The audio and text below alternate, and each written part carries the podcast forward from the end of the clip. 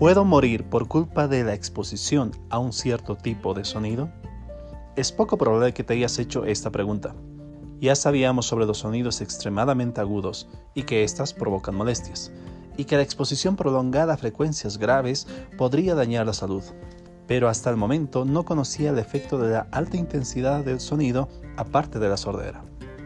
La Agencia Espacial Europea nos habla de la exposición a altas intensidades, estas podrían causar un coágulo de aire que viene de los pulmones y va hacia el corazón, causando la muerte.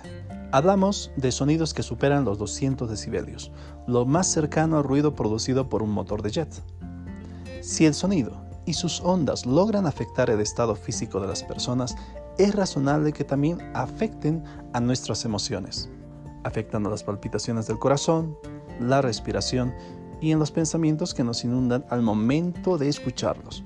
Todo esto debido a que le atribuimos a cada sonido un concepto, una acción, y estos condicionan un estado de ánimo. Por esta razón es que la música se convierte en la forma sonora más poderosa que conocemos que afecta a nuestros estados emocionales. Porque no solo se trata de sonidos independientes, sino que se trata de estructuras más complejas, sonidos graves, medios y agudos, cada uno con un discurso diferente y a la vez complementario. A la vez, los sonidos de la naturaleza nos revelan un estado de ánimo. Cantos de pájaros, truenos, el ruido del follaje de los árboles, en fin.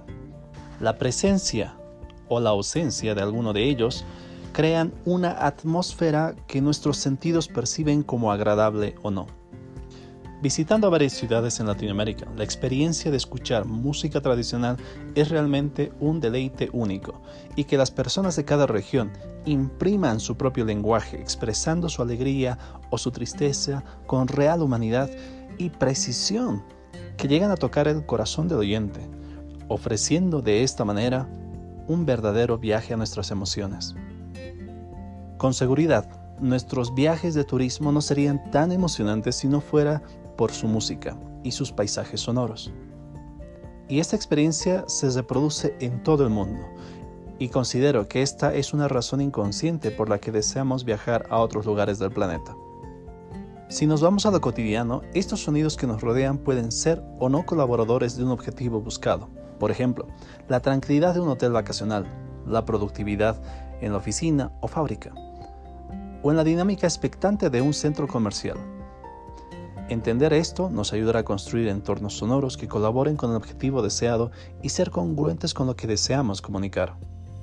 La expertise de un compositor, a la vez, será probada en este ámbito cuando las sonoridades que elijan para la orquestación sean las que permitan transmitir las sensaciones esperadas.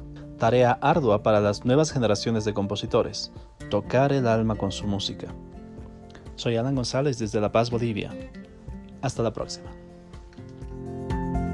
thank you